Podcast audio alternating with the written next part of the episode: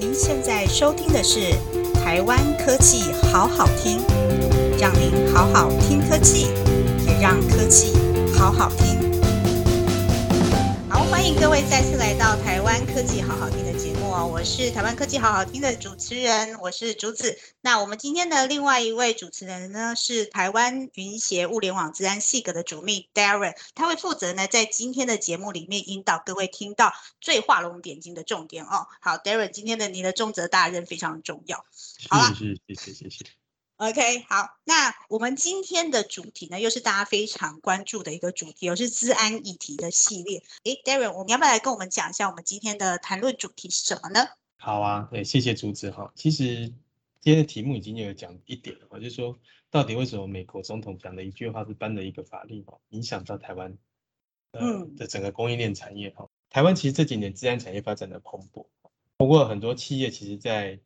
呃在面对治安这件事情上面，其实比较像在买保险哦，他们只是在呃保护自己的企业本身的治安、资讯安全。嗯好，那可是实际上，呃，很多的治安其实已经开始不是只发生在自己企业本身，而是在嗯上下游供应链的一些可能的一些破口。嗯那这些破口可能就是呃影响到你企业本身的营运的一个一个蛮严重的问题的哦。那那个，但是那个供应链的部分其实是以往大家比较不会注意到的部分。好，那我想今天为什么会特别讲到供应链治安这件事情，其实也是在讲说，其实呃最最近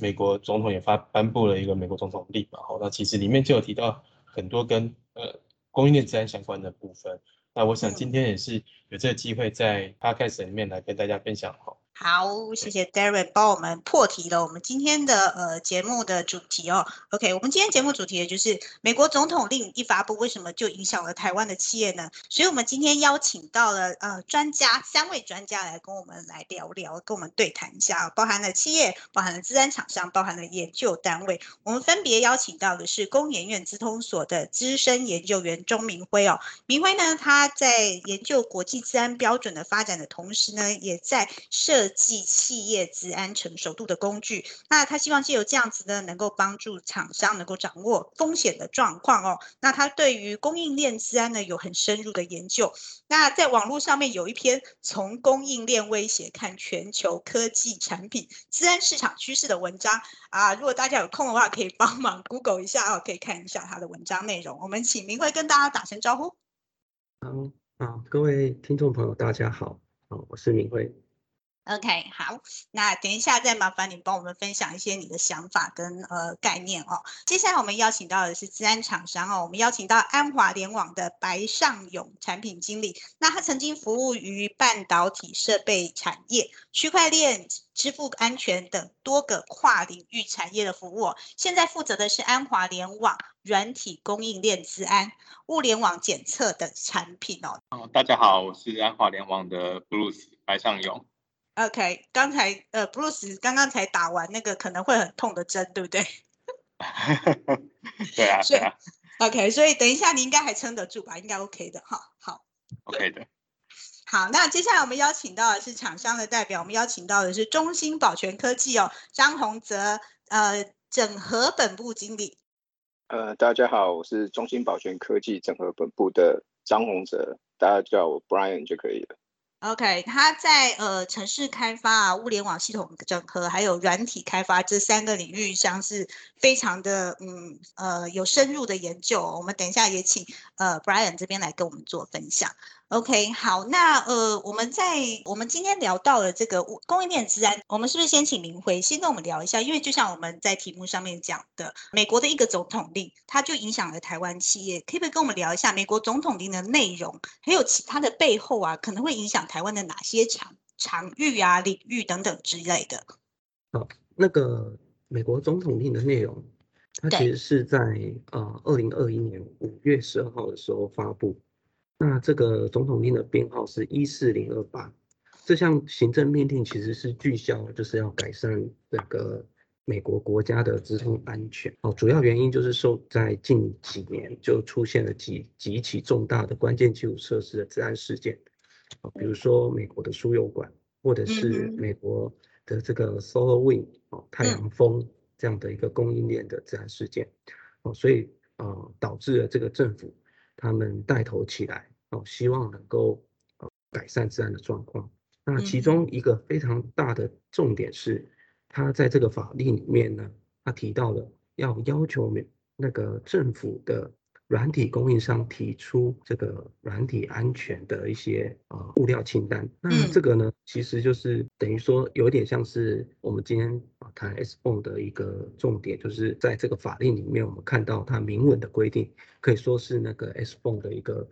元年哦，它里面就是会用要求的方式去要求。呃，比如说政府单位或关键基础设施的单位，它向呃要要求它的每个产品的供应商提供软体的物料清单，以及呢采用一些自动化的工具或流程来保护软体的供应链，确保城市是完整的，哦，是不会被篡改的。这样。哎，刚刚一直在讲 S b o n 这个词哦，可以跟帮我们讲一下 S b o n 它是呃它是什么的缩写吗？它是软体物料清单的缩写，就是。Software Bill of Material 就类似于呃，就软体的泵表这样子。嗯嗯嗯那这个的呃影响其实，嗯，在法规的推动下，它可能会直接影响，就是当然政府的采购，以及可能会影响到一般的企业。那因为呢，其实出售给政府的一些软体，同时它也是会被很多大公司所使用，所以。在里面，比如说像 NIST 的机构，它就列了啊一些关键软体，而这些关键软体可能就是第一波需要特别重视的。那像伺服器里面使用的作业系统哦、容器哦这些虚拟化的一些执行的软体，那这部分都会是在规范里面。以及第二种网通设备的网管软体，或者是防火墙的软体、治安的软体，然后以及第三种储存设备的。管理软体，比如说台湾也呃非常擅长的 NAS 的系统，像这这部分都会是需要特别重视的领域。这样，哎，那 Brian 你要不要来跟我们聊一下？因为你是属于企业的代表嘛，在呃中保科这边呢，你们对于供应链治安这件事情，你们有没有什么样的想法，可以跟我们分享一下？嗯，因为我们当我们公司基本上是做。互联网相关的啦的那个概念，用在应用在家庭保呃在运用在保全上面，呃近近几年来就是关于这一点哦，就是会比较 care，是因为我们近几年就是有某些设备，就是类似像 DVR 或者是 IP Cam 这部分，呃有有漏洞被公布出来。啊，因为那是算是我们的供应厂商之一啊，就是。这一家厂商出事情，那我们有用到的时候，其实对那家厂商是呃漏洞，但这个漏洞会影响到我们。那原本对对，那原本这一件事情，呃，我们以前都习惯说，哦，呃，这些漏洞好像应该厂商应该要。Care 的，一般要 take care 的，是，那我们就可能会把它列在合约里面或怎么样，但是后来就发现说，哦，好像不对哦，我们好像要主动去，呃，去管理这一件事情所以我们近几年近几年就是对对这一块漏洞治安这部分就会有积极比较积极的作为，这样子去制定一些规范这样。了解，因为如果我今天是客户，我用周保科的产品，用你们的呃 i i p can，真的是我就会觉得，哎，如果他被害的话，那我我要找的就是中保哥。对对，会会有一点就是我们有一点被被牵连这样。OK。不过蛮蛮好奇的，就是说像中保哥，你们自己的你们物物联网的 device 应该很多嘛，哈。那上面的这些软体，应该大部分都是 vendor 所提供的嘛？就你们你们比较少自己去做吗？还是？没有没有，我呃，我们都大部分都自己做，很多 device 的部分，我们是有时候是 OEM，然后有时候是拿进来 integrate 做 device 的部分啊，然后。device，但是上位的软体的部分都是我们自己做，就是整合的软体我们是自己做，但是因为 IP cam 跟 DVR 这种东西是属于就是单独的设备看影像这种的，啊，这种的话我们本身是。跟其他厂商合作，拿他的机器来用的，然后或者是 OEM，就是可能是有贴我们的 mark，但是里面的 kernel 是厂商的，对，这种状态。比较，也就是说，其实会有两软体会有两个部分嘛，一个就是 vendor 所提供，就是跟着跟着设备一起来的软体，对，一个就是你们自己家所开发的软体啊，自己开家开发软体，除了自己写之外，应该还会用到很多 open source 或者是外部的。对。软体是这也会也会，会嗯嗯嗯就是会去，因为我是去参加云姐的那个，就是是 seminar 接触到 S 风这个东西啦，对，嗯所以才对。所以才要想想要针对这一块再多增多了多了解解。对对，虽然我们虽然我们单位其实不算，我们是供应链的末端，也就是我们通常是用人家的东西，我们比较不会去把我们的产品提供给我们提供就一般是消费者的，就是比较不是供应链的供应商这一部分啊。嗯嗯但是嗯。我们用了其他供应商的东西，嗯。那有没有办法一样这样子去要求对方，或者是我们之后可能提供这个服务，maybe 哪一天我们提服务提供商也被要求说有提供相要相对应的一个一个 list，说哦，你们的服务提供需要需要提供你们的软体列表，那这样嗯。就是变成说也也有可能会出现这种状况，所以嗯先来先了解一下这部分。诶，安华这边，Bruce，你对于供应链治安这件事情，你在服呃从服务治安服务厂商的角度的话，你觉得你可以跟我们聊聊什么？OK 啊，那没问题。那这边我我从我这边的想法，呃，嗯跟大家聊一下。那其实一下我第一次看到 S b o n 的的想法，就很直接的一个想法，因为我们知道 S n 其实有很有几个主流的格式嘛。那不管其实不管是包括 SPDX、SWID 或是这个 Cyclone DS，这个都是不同的主流格式啊。那其实他们我那时候看到有一个很直观的共通的想法，就是觉得说这个这个东西是给人读的嘛，因为我真的看不懂。对，那后来我就觉得，哎，这个东西怎么这样？因为因为其实我之前是硬体的呃硬体设备的制造商嘛，所以我对硬体也是有一些了解。对，所以就是说是泵表这个东西，哎，应该很直观，觉得说呃它好像应该长怎么样。但我看到是 iPhone 的时候，这个用让我有点惊讶。嗯那但没关系，后来我就继续在研究了之后呢，我得到一个结论，就是它真的不是给人读的。所以它是它是给谁读的呢？不是给人的。因为其实这个东西在一个哎 S 做做这个 S 泵的这个格式，这个共通的格式一个很重要的原因，就是因为他会希望未来这个是一个软体它的一个供应链资讯，或者说软体清单的资讯，它在未来做资料交换的时候，在不同的不管你是说厂商之间，或者是说平台上面，它的一个共通语言。当然，未来在做这些资讯交换，尤其是软体的部分，它它的资讯量是很大的，所以其实你用人的人看得懂的东西去去来建立的话，第一个那个资料量很大，第二个人看不太完，他没办法去跟上这个速度，所以它其实是叫做 machine readable 的一种一种概念啦。大家想知道 machine readable 是什么概念，就把那个身上的护照翻开来，看到你的那个照片下面有有好几串看不懂的东西，那个叫 machine readable 的的文字。哦，那其实那个东西嗯，这个不好意思，是通常人看不太懂，对，因为它目的不是要给人看的，对，那那当然可能大家这样不会带护照啦，就除非要要出国这样，对，但是已经很久没有办法出国了。对，所以可能要回家翻一下。但是但是其实对它的概念就是这样，所以其实我们可以解说为什么这个 X 泵会会长得让我们人大家比较看不懂，就是因为它是希望做到说未来的一个自动化交换资讯的一个这样子的框架，或是这样的一个目标。那所以以这个这样这样的工具或者这样的软体的提供商，其实我们会需要提供给客户的，其实就是尽量不要带给客户太多的 effort 来制作这个 S phone。那这 S phone 应该是在一个，既然它是一个自动化共通的一个文件，那它产生的过程还是要尽量的去自动化。大家都知道为什么治安不好做，或者说很多企业不愿意做治安，那当然就是因为你要增加，尤其是对开发人员或是中间这个品质控管的人，你要增加很多的 effort。所以这个我觉得是 S phone 它的也是它一个初衷，它它也希望说，替就透过治安的工具，或是说一些平台去交换这样。因为听起来好像它在呃产出的那个最后的结果，呃，是不是已经有一个共通的格式呢？还是说还是必须还是必须要克制化？现在的格式其实就是刚刚我提到有三个主流的格式嘛，那其实嗯实际上来说，今年呃，我觉得八月左右的时候，NTIA 这边有去定义了一个，他他没有去，他并没有尝试要去定义一个大家通用的格式，因为这个事情比较不现实，因为各地各个比如说各个企业甚至各个地区会有自己的需求，但是他定义一个叫做最小的要求，也就是说，到底 n 应该要涵盖什么基本的内容，他有做这个定义。因为这个拜登拜登的这个行政命令下达之后，在这几个月一直有在发布一些研究报告。那其实我相信这半年，或是说这一两年，这个事情会越来越清晰。那实际上在十一月八号的时候，我记得会有一个 S 泵相关的实实践的应用的文件会出来计划了。那所以我觉得可以持续去 follow 这件事情。嗯哼，嗯，不过这个这个部分应该明辉这边应该有一些可以补充的部分，因为毕竟在国际标准上面，其实相信应该会有一些国际在讨论的方向，然后那明辉这边是不是可以补充一下？哦，是，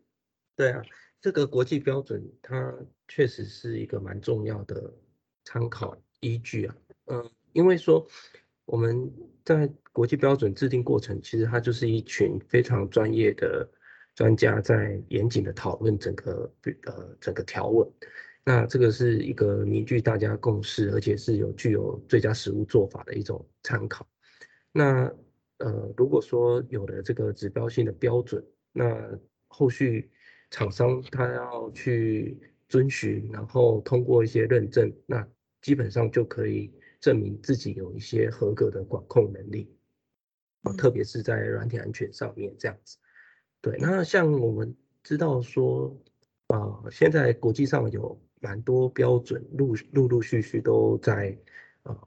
呃制定，而且有些已经完成制定。那这些完成制定，比如说像二零一九年就有这个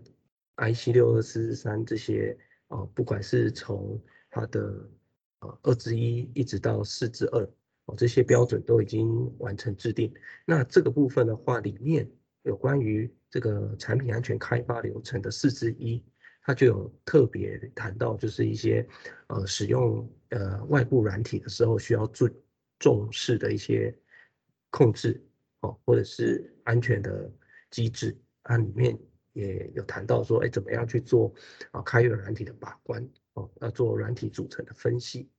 等等。那像在今年也有完成那个呃，就是汽车电子业相关的 ISO 二一四三四，好，那这里面也是有涵盖到产品安全的部分，呃，跟软体安全比较相关，或者是供应链相关的话，我这边是蛮推荐大家也是可以去啊了解，就是 Open Chain。那 Open Chain 这个标准，其实它专门就是在谈开源软体的授权管理。那它在二零二零年十二月已经通过 ISO，那已经成为国际的标准，是 ISO 五二三零。这个专案里面，其实它就提供一些方法，来帮助厂商去了解，呃，怎么样去管理，呃，开源软体里面那个授权合规的议题，然后能能够帮助厂商，呃，了解说我可以使用什么样的流程，我可以使用什么样自动化的工具，嗯然后他也谈到了，呃，刚刚 SP SPDX 的标准，好，可以让组织更好的控制它的开源软体。我我想请问一下，就是既然我们呃既然提到就是 compliance 的这个问题啊，就是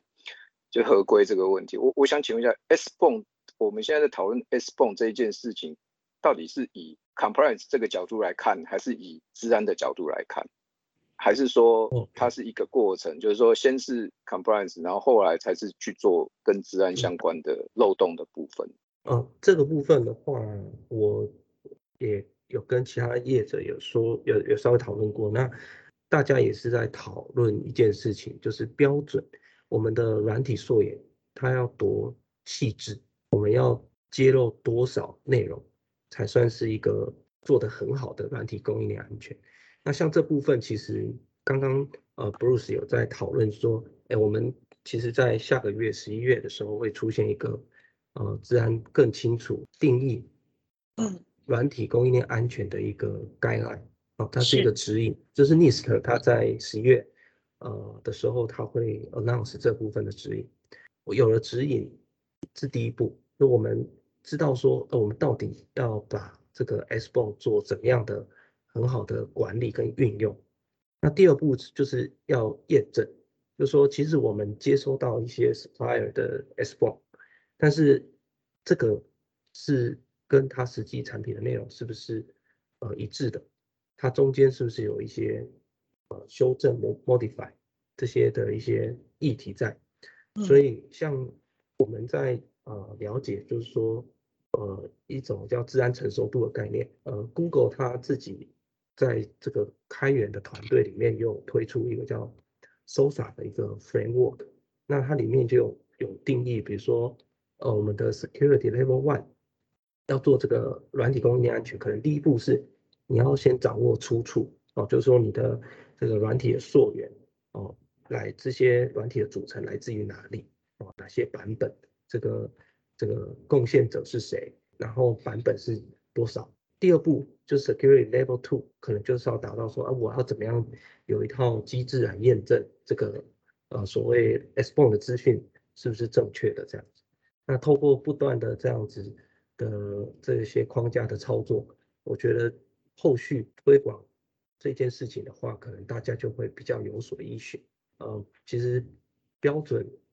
呃是对于产业发展来讲，应该是蛮蛮重要的一件事情。就是我就是说，因为呃，S b o n 现在目前讲 S b o n 大部分在讲呃，你是什么授权什么授权嘛，所以就是就是现在目前扫出来就是说，哦，你的开 Open Source 的资源里面，就是你是有没有有没有用到其他，就是像 GPL、GNU 这种授权，而导致于你要做什么应变或者怎么样的。那现在是讨论这个方向的。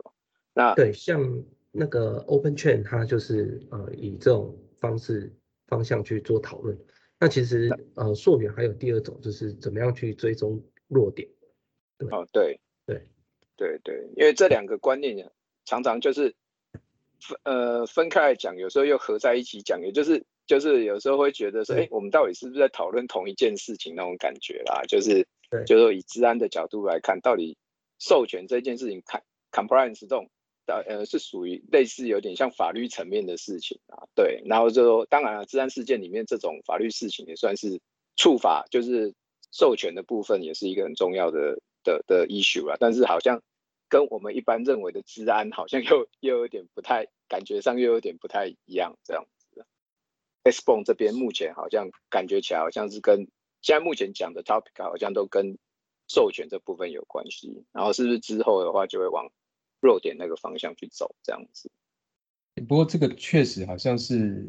中短期在供应链的最尾巴的尾巴这边的 user 比较重视的问的问题啊，就是说他到底是我到底在关注什么问题？你提出了一个 software bond 这个东西，到底是在关注什么问题啊？所以我要 follow。比如说这是治安，还是这是这是安全开发？为了安全开发，还是你是为了为了做呃产品的一个？避免侵权的行为啊，对，就是对对对对对对对，因为这些问题的解决方法都不一样，就是而且就走向都会完全不一样。那所以就变成好像一一一个工具用出来各自表述，就是一个 S b o n 出来以后要解决不同的人拿到要解决的事情都不一样的。嗯，对。不过这个我倒是觉得可以问一下那个那个布鲁斯这边你们的看法是什么？我我先讲一下我这边的想法是说，其实我会觉得。Software Bond 在不同的 user 或者不同的角色里面，它本来就可以有它不同的的使用方法。我我是觉得，就就看你的需求或是情境是什么。呃，我想说，我把 Software Bond 当成是一个工具或是一个清单来看的话，它应该可以在不同的层次提供到不同的功能。但这些功能是不是有一些厂商可以去协助这些像你们像周马克这样的 user 去达到他的目的？也许是。厂商这边就是思考的方向哈，所以我觉得 Bruce 也许有一些想法，或是嗯是，就是对啊，的确这个 Brian 这边提的非常的非常的一针见血，我觉得，因为其实实际上你去真的去 survey 说市面上在在做这些呃 S b o n Tool 的厂商啊，他们非基本上真的会有两个，可以明显还有两个方向，就是一个有会有一部分厂商他很 focus 在解决 compliance 的这个问题。这个就是 license 的问题。那另外有一些可能相对来说，它它比较偏重于 vulnerability 弱点的处理，处理弱点这块的问题。的确，我觉得这个跟就像这个 Darren 这边讲的，它跟呃你的使用的人是哪一个角色，其实有很大的关系。举一个例子来说，假设我是就是比如说像我是产品的开发商，那我最尤其我是研发单位来讲，我那我最关心的第一个直觉最关心的一定就是这个所谓 license 或者说 compliance 的问题嘛。那也就是事关到可能公司的或者我们自身开发的人的一些权益。那但是假设我是一个 user，就是 operator 的话，那我可能其实这个 license 对我来讲并不是什么重要的事情。但我在意的是风险，就是弱点的问题。所以我觉得这个是根据角色不同，这个 S b o n 对于不同的角色有有不同的意义。那事实上，这个正是它之所以呃它的一个很大的好处啦。我反而觉得，因为不管在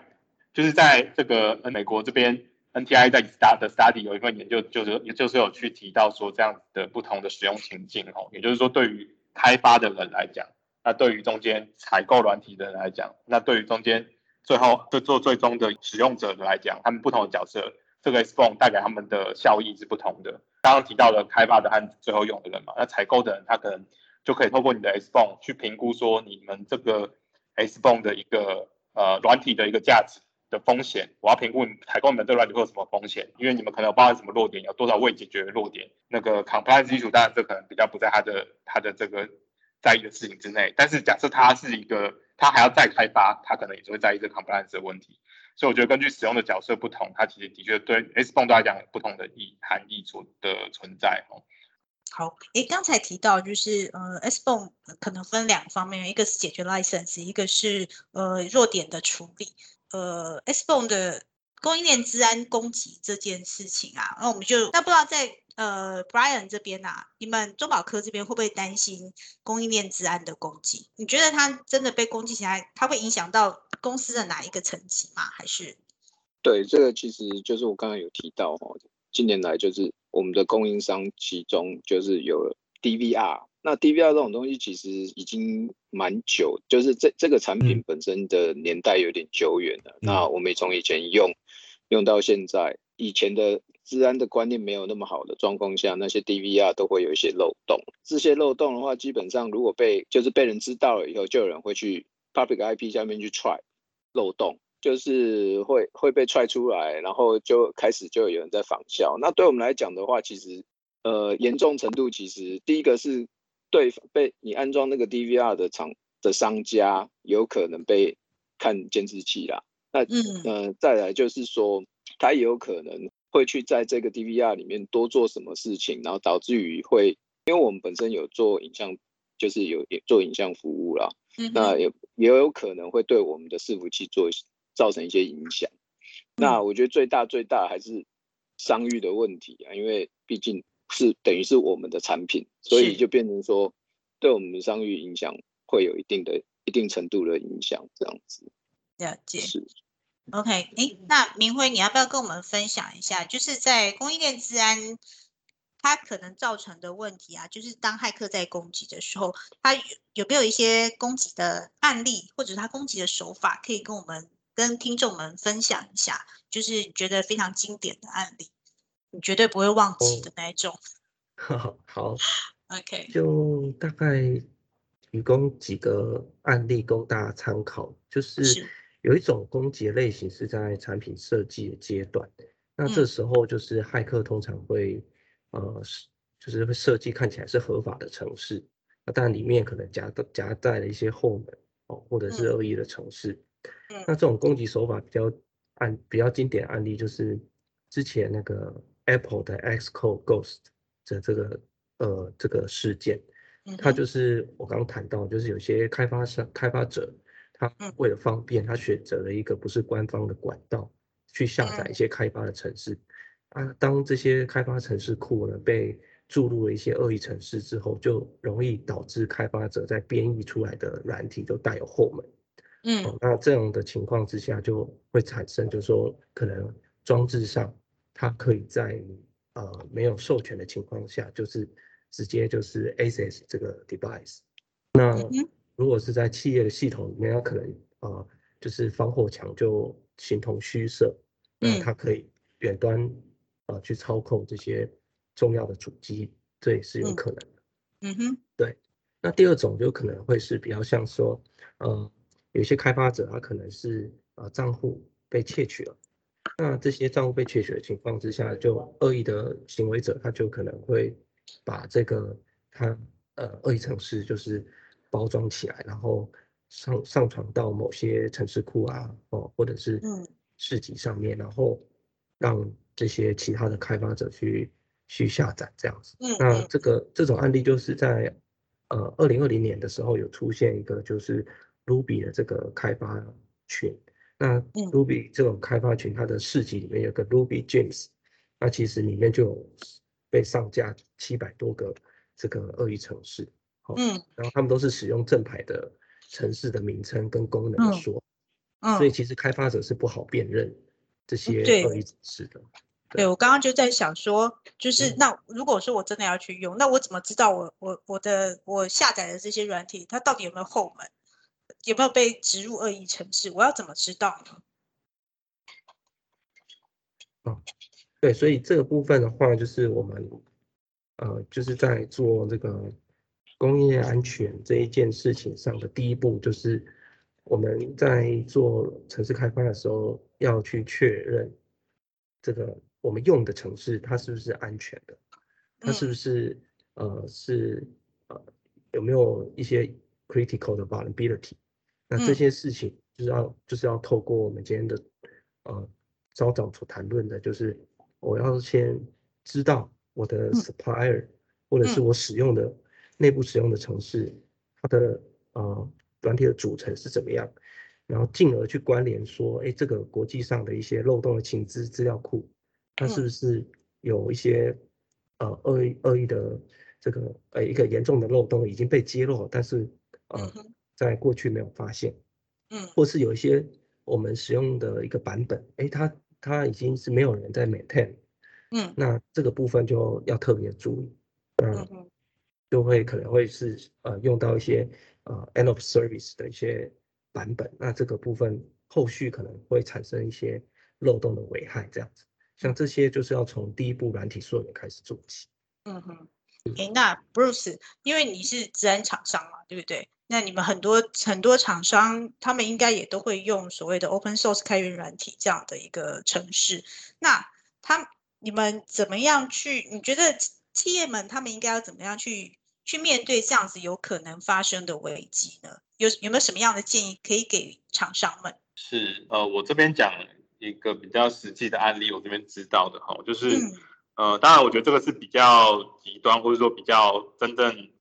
呃强烈的做法，就是他们就是说 open source，因为他们这个是因为这个企业比较大，还有治安的团队，专门负责治安的团队，那嗯他们把所有的 open source 的这些 component，就是这些套件、开源的套件，全部集中管理，就透过这个治安团队，他们去检验每一个开源套件的里面的安全性有没有，他们有没有 work around 这些修复的方案。那假设他们最后 audit 之后，这个东西是 OK 的、可用的，这个才开放给他们的 RD 去使用。那当然 RD 可以去申请说他们要使用一些新的套件嘛，也就是说他们的方式就是由上而下，top down 去直接集权的管理这些东西，说哦这个东西我觉得是安全的，你们才能用。那这个当然是很，我觉得很强烈的方式啊，因为它等于确保了它所有用的可被允许用的这些 component 都是安全，都是至少他们认为是相对安全的。那这是一个做法啊。当然，这我觉得，呃，这个或许不是不是适合每个公司哦，因为第一个你要这么多资源，那在这个方式其实会失去一些弹性啊。我这边会觉得说，呃，比较具体而且实际，可能实物上应用在每个公司都相对比较适合的做法，或者是说，呃，因为其实刚刚讲到供应链安全，讲到 S 泵这个东西，这个东西还有另外很重要的一个 term 词，就是透明度。就为什么要做 S 泵，就是因为不管是说对于最后的 user，比如说美国美国这边，他想要看到就是透明度。那对于我们嗯厂商来讲，初步其实要做到的，也就是至少我们自己对自己的产品的透明度，我们要有能够了解，我们要能够了掌握到我们产品中间的各种的组成。所以我觉得初步来说，至少我们要知道到底我们用了什么 component，这件事要很清楚。那这些 component 再又再透过这个去找出他们的相对的一些可能存在的弱点。我觉得其实先有这个规划，或者说做到这件事情，那后续你在开发的时候，你可能可以逐步的去改善你用的这些 component 的弱点的修复状况。我觉得对一般的厂商来讲，都这个会是比较实际的做法，而且可能 loading 不会这么重。所以它这样子出它的 component 里面的东西通通列出来，就是透明度够足够的话，那会不会就像你刚刚讲的，它它出来的东西就不是给人看的，它是给机器看的，是这样子？因为哦，不会，不会因为是嗯因为这边我我会觉得说，这个有两种做法，一个就是用工具辅助，因为现在有些像像我们的工具，比如说也可以提供 binary scan 或是有 source code scan，它其实都可以分析出你里面有可能包含哪一些套件，这个是辅助的方式。那实际上我觉得啦，更好的方式是我们在开发的时候，我们至少就去管理一下我们用的这些套件。那这个动作其实就像这这个就有点像什么，就是像我们呃每天在写做工作的时候去写一下工作的日志。那但是虽然说你每天可能要多花十分钟，但是长久下来你会有这个记录，你在整理这些你每天做什么事情的资讯的时候，你就会非常的清楚。其实这就是我们自己对自己工作掌握的透明度嘛。假设你不做这件事，可能你每天省十分钟，但是你可能两个月要知道你上个月到底做什么事情的工作项目，你根本就不记得了。其实就是这个简单的一个概念啦。那我会觉得，呃，这个是一个初步比较容易做到的事情，也就至少把管理好我们的产品中利用到到底用到什么套件，这个清单什么版本什么套件，这个会整一下。不过软体，不过软体的部分其实相对于硬体的泵表来讲，就说讲泵表嘛哈，硬体跟软体，软体应该相对于硬体来讲是复杂很多的，因为它的版本的控管或者是整个发展其实是比较，呃，跟硬体的规格其实不一样的哈。硬体规格就是啊，我说这个叫做螺丝钉，怎样的螺丝钉，几号螺丝钉定了就定了。可是软体好像比较不是这样子。那像这样子的话，是不是嗯就会更需要一些工具或者是一些额外的协助，怎么才能够让？刚讲的，因为有些东西它其实资讯不是让人去看的，哦，那能够让需使用者能够更理解说，哎，那我的我到底在运用这个东西做什么？对啊，的确是啊，的确是，就是呃，我会觉得这边用工具其实就是软体，就是本来在软在做软体，就是在开发一个可以改善人们生活的工具嘛。其实这个 S 泵也是一样，那你其实有用工具来做这件事情，一定会。方便很多啦，而且可以比较容易去管理，这个会是我觉得会是比较好的方式。那这样顺便问一下中保科，那个保安，那你你们会买这样的工具吗？如果安华有这样子的工具，或者说跟 any 厂商有这样的工具，你们会去花钱买这样的服务或者工具吗？你说针对我们的供应商吗？对对对对，这也是另外一题哦，就是说是你们会买，还是你们会 push 你们的供应商去买？嗯，还是你会 support 他们去买，这就看 turn 啊，就是看第一个是看成本有多少嘛，然后就是这完完全要看 case by case，我觉得有时候，然后再怎么说，我想请问一下 Bruce，说像那种 embedded system 的那种 binary code 也是可以扫的吗？可以啊，可以啊。你你的意思是说扫漏洞，还是是扫它是 open source 的的的部分这样子？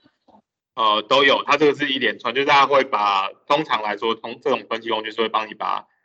component 的清单扫出来，那漏洞，因为清单扫出来，你其实就可以去找出这个清单它潜存在的一些漏洞，这个这些套件啦，那再来就是它的 license，其实这个都是一连串的动作。所以平台没有限，就是只要是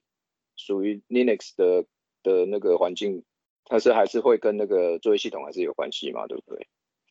呃，会，其实不同的作业系，应该说这个东西的资源程度就是各家的资源程度不同啦。那当然，呃，目前我们这个工具是 Linux 啊，Windows 也都都是有支援的这样。嗯嗯嗯，会啊，这个如果对我们来说，我觉得到后来一定我们一定会想，就是去主动去去侦测这件事情啊。呃，比较有可能的做法，一一初期的话，可能会要求厂商说，哦。麻烦你们去找 Bruce 扫一下哦，然后他们出个报告说 OK，我们才说 OK 这样子，maybe 有这种关，就变成一个第三方认证的概念。对，变成第三方认证啊，啊，或者是如果我们要做积极一点的话，就变成我们会买买工具来扫，这样的话主动权会比较高啦。对，因为我还没有说很了解，呃，整个的呃架构或费用的部分是怎么怎么处理的，看是不同的状况或是。就是它一套工具可不可以应用在很多地方啦？啊，如果可以的话，觉得就是效益效益很还蛮高的话，我们 maybe 也会考虑，就是会会使用这种方式去对我们之后不管是导人认题啦，任体，嗯，对对，有点像是扫韧体啊。不过现在因为很多，因为自从 embedded system 出来了以后，很多韧韧体跟软体的那个界限已经不明，没有那么明确，对对，没有那么明显状况下，有时候。认为是韧体的，在我们软体看起来，那明明就是软体，但是它因为是在 embedded system 的时候，它会变成它是韧体。那我们这时候也是这部分有时候就是一个模糊地带，也算是一个漏洞的地方了，就是管控起来。对，所以如果这些这些地方都可以应用到的话，我觉得投资投资在这部分其实还蛮蛮重要的，也蛮好，那等一下下线之后，请那个那个布鲁斯报价给你。那布鲁斯，我们再 我们再一起再抽成一下，贡哎，献那我也要一小，下产金我。也要一小。对啊，我不代表我们老板讲话。明慧要不要来凑一脚？这样不过不过刚刚 Brian 讲到的，其实就是说，呃，这个事情是需要的。那需要的前提是在讲说，那我如何来有一些呃，刚刚讲第三第三方验证嘛，谁来证明说我是安全的，或者谁来证明说，哎，我这个东西是是是 OK 的。既然要第三方认证，其实看起来就需要一个标准。那现在看起来好像国际上面还没有相关的标准，是这样子吗？还是说正在发展中？那像这个东西如何去？像刚刚中保科已经受影，已经其实很明确被影响到了哈。如果说真的有这样的标准，是不是会影响到台湾厂商接下来或是某些特定领域里面会有一些会有一些影响？那我想这个是不是明辉可以比较可以跟我们讲一下，分享一下？S bond 的这个标准其实是确实还在发展阶段。对，那现在大部分的已经完成的标准是在谈说，哎，我们在开发流程里面，我们需要去做呃软体的组成分析，或是我们说软体的溯源这件事情。特别是我们可能在使用开源软体的时候，要做一些呃确认跟把关这样。现在比较困难点就是说，好，我今天使用了这个呃，请供应链提供这个 S b o n 它的问题是，呃，我我该怎么样去做确认哦？然后第二个就是说，啊，这个 S bond 到底它是只要上一层的资讯呢，还是我也要上一层供应商的供应商 third party 的部分？哦，所以这一系列的整个怎么样去做 S bond 的一些资讯的啊、验证啊，这也是需要一个标准来做一些指引。那这部分的话，像国际上啊、呃有一个叫 Three T S b o n 的这样的一个组织，也是 Task Force 也是在讨论中，所以我们也会密切的去去关注这样子。那另外我们刚刚有谈到就是 NIST。呃，在十一月的时候，它会 announce 一个 guideline，那这个是去谈论说这个软体整个供应链的安全，它怎么做，它会有一个比较明确的规范。那这部分的话，就是需要就是不断的去呃关关注这个产业的动态，这样子。诶，那不知道在安华这边啊，你们在标准国际标准这件事这件事情上面，你们有没有一些案例可以跟我们聊一下？国际标准啊，其实对呀、你们呃有没有跟人家已经已经有合嗯作的？对，其实像我们我们现在呃，像安华我们这边其实有跟 IOXT 合作啦。那 IOXT 他们是呃 IOXT 这个联盟顺便去介绍一下，他们其实是呃一个蛮新的，二零一九年才成立。那它是像 Facebook、Google 啊、Amazon 这些巨头都有参与的一个联盟，他们其实就是想推动 IOT 的一个安全啦。那其实，在他们的一些治安的标检验标准里，其实它就有还蛮具体的写到了 S b o n 这的这个要求，在比较进阶的这个治安标准里，呃，我会觉得说，虽然说它是有提到这件事情，但是因为就像我们刚刚在讨论过程中都不断的提到说，现在很多的定义其实它并不是这么的明确。那到底 S b o n 要给到什么程度，做到什么程度，这件事情还没有一个具体的指引出来，所以嗯呃，像举刚刚这个 iOS 的例子来讲，事实上他他所希望你呃，他所要求提供的大概通常也就是说你的你到底用到了什么开源套件的这个清单列表而已，嗯，这个其是一个基本的。那其实很多目前我们接触到的，不管是说标准也好，或者说其实通通常更多的啦是来自于厂商的客户，也就是国外的客户他的要求，这可能并不是标准，那他是要求他提供这样的东西。那嗯他会要求到的程度，其实大致上也只于仅于说，哦，你们到底有什么用到什么样子的呃 component，那它版本是什么，它有什么弱点，大概就到这个程度。这个是目前我们实务上比较常遇到的一个实际的案，实际的一些案例哦。Darren，我们今天聊了那么多，你要不要帮我们今天的节目做一个最后的总结？听到他们分享了这么多不同的想法跟观念，这样子。嗯，我觉我觉得今天其实收获很多哈，因为其实、呃，software bomb 这件事情当然只是其中一项一项工具了哈，一呃一个过程一个流程了哈。那其实就其重点其实还是整个资供应链的资安的安全性的部分，好，包括说，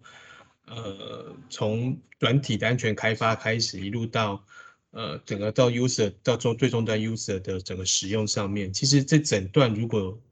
大家都能够说我自己的部分是安全的，那至少在这一条供应链里面，其实很多部分就是大家只能至少能够可能说，哎，这个这一个部分是安全的，嗯。好，这整整条供应链是安全的。好，那那当然这中间就会有需要